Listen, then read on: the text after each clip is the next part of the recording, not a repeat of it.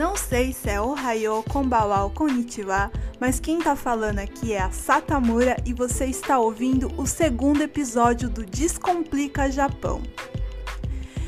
Esse podcast é patrocinado pela Beltec, que é uma terceirizada que emprega há mais de 30 anos estrangeiros no Japão. Hoje eu vou falar um pouco sobre como é alugar apartamento no Japão e o sentimento de não pertencimento. Mas como assim? Sentimento de não pertencimento, alugar apartamento. O que uma coisa tem a ver com a outra? Pois é, nos outros lugares pode até ser que uma coisa não tem nada a ver com a outra, mas aqui no Japão, um dos momentos cruciais que a gente tem aquela sensação de que tá atrapalhando e que não pertenceu ao lugar, com certeza é quando você vai alugar um apartamento. Não entendeu nada, né? Pode deixar que eu vou te explicar. Aqui no Japão, quando você vai alugar um apartamento, além de todo o processo burocrático como qualquer outro lugar, você ainda tem que enfrentar uma barreira bem chatinha que é encontrar um dono que te aceite como estrangeiro. Mas como assim você tem que procurar um lugar que um dono te aceite sendo estrangeiro? Isso é legal? Não, não é legal. Por lei, é ilegal alguém te recusar se você quiser alugar um local por você ser estrangeiro. Mas assim, né? Como ninguém vai atrás ou entra com processo, fica por isso mesmo. Então muita gente acaba fazendo isso. E se engana quem acha que é um processo que é apenas trabalhoso para quem é brasileiro. Eu tenho amigas de outras nacionalidades que enfrentaram a mesma barreira que qualquer outro brasileiro. Inclusive, uma delas tinha um apartamento que era muito maior do que ela precisava e ela acabou ficando até ela ir para outro país nele mesmo, com preguiça de trocar de apartamento e enfrentar o processo burocrático, procurar alguém que aceite ela e tudo mais é uma situação muito chata, porque querendo ou não, alugar apartamento é uma das atividades principais para você conseguir viver em um lugar.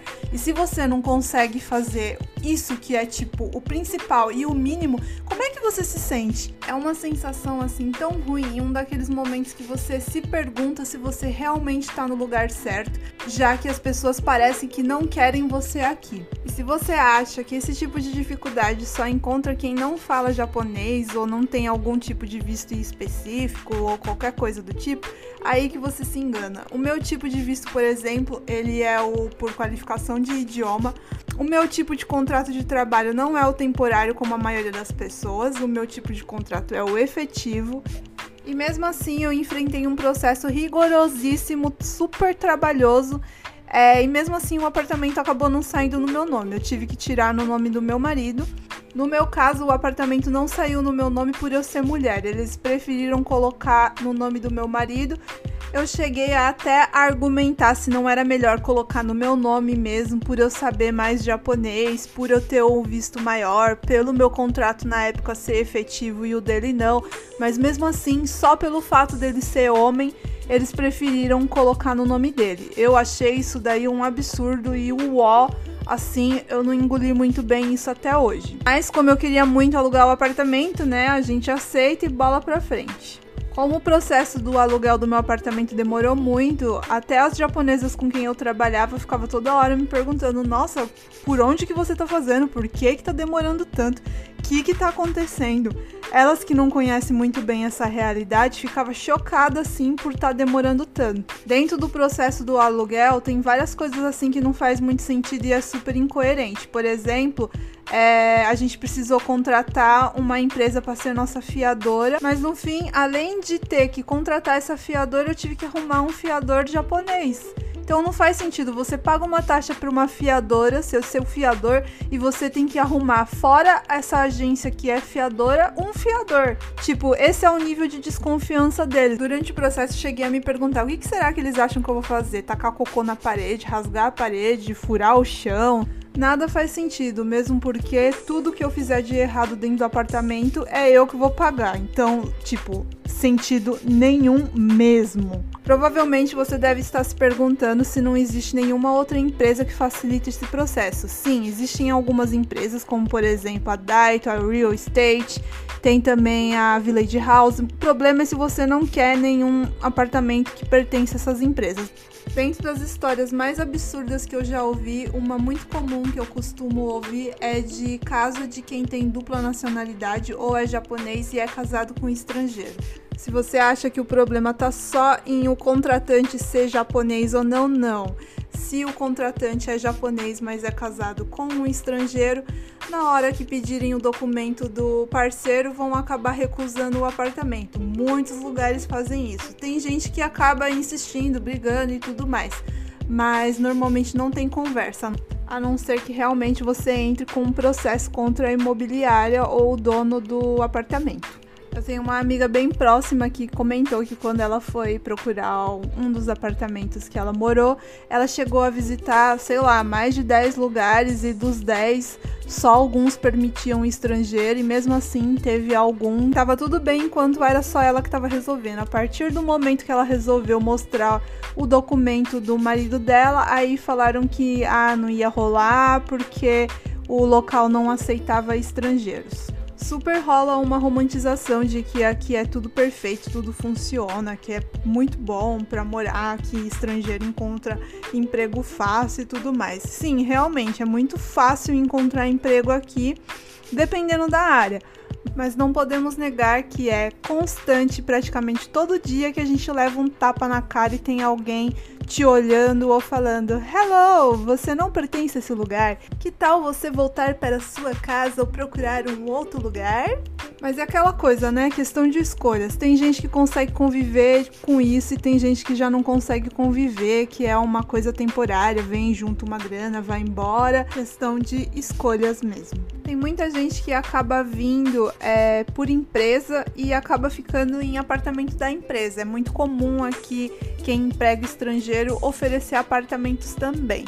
É, eu particularmente não gosto porque eu não gosto de me sentir presa à empresa, por exemplo se eu quiser trocar de emprego, se eu tô no apartamento da empresa, fica meio complicado, né? Que além de trocar de emprego, eu tenho que trocar de apartamento. Então, não sei, é questão de escolha também, mas eu não acho muito legal. Quem já tá há algum tempo, mais de dois anos aqui, não encontra muito problema do tipo, mas quem é novo, por exemplo, de Japão, acaba tendo uma certa dificuldade também para alugar, porque normalmente eles pedem os três últimos olerites e querem uma comprovação que você tá com os impostos tudo em dia e tudo mais, e normalmente quando você acaba de chegar você não tem isso. Então fica mais complicado é, entrar com um processo. Então volta naquilo que eu falei da incoerência. Ao mesmo tempo que eles precisam de mão de obra estrangeira, eles não facilitam muito e não facilitam muito para a gente ter o mínimo que é uma vida confortável, né? Acho que o principal, como eu falei lá no começo, é você ter a moradia e normalmente você fica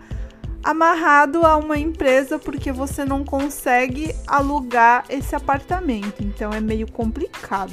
Como eu falei anteriormente, legalmente falando, a atitude que essas empresas têm é ilegal. Na realidade, não pode negar é, alugar algum lugar pela pessoa ser estrangeira.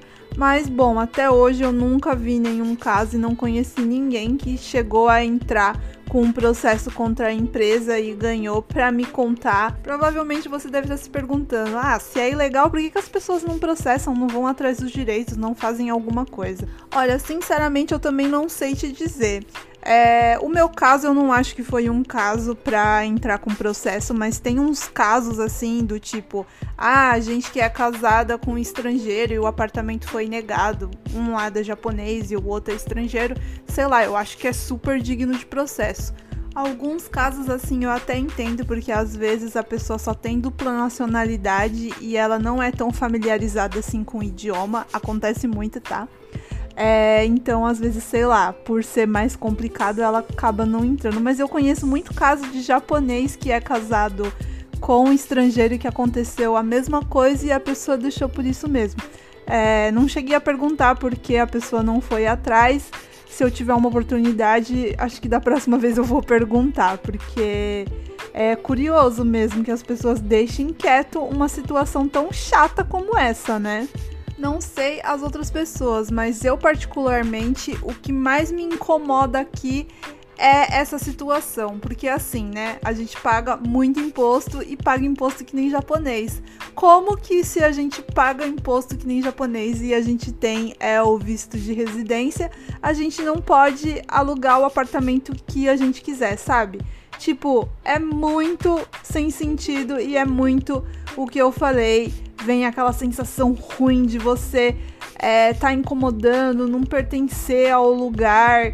E é muito ruim, sério, é uma sensação muito ruim quando te negam uma coisa que você tem direito. Você não tá pedindo dinheiro, não tá roubando, não tá fazendo nada ilegal. Você simplesmente tá procurando um lugar para você morar e você não pode porque você é estrangeiro. Tipo, é um racismo assim escancarado. Bom, não sei se você já passou por alguma dessas situações se você tá aqui, se você tá querendo vir, mas se você é aquele tipo de pessoa que acha que o japonês é aquele ursinho carinhoso, fofinho, que vai te receber de braços abertos, que aqui é um paraíso e é perfeito, amigo, dá uma refletida aí, porque a gente passa por umas situações assim que pode ser que você até pense que, sei lá, eu tô exagerando, mas se você não tiver aqui e passar pela mesma situação, você não vai entender o que eu tô querendo dizer. Imagina só a situação, você que cresce a vida inteira sendo chamada de japa, japinha, japonês, volta para sua terra, japonês, um dia resolve vir para o Japão e o japonês vira para você e fala: Eu não vou te alugar o apartamento porque você é estrangeiro. Mano, como é que fica a nossa cabeça, né? Não?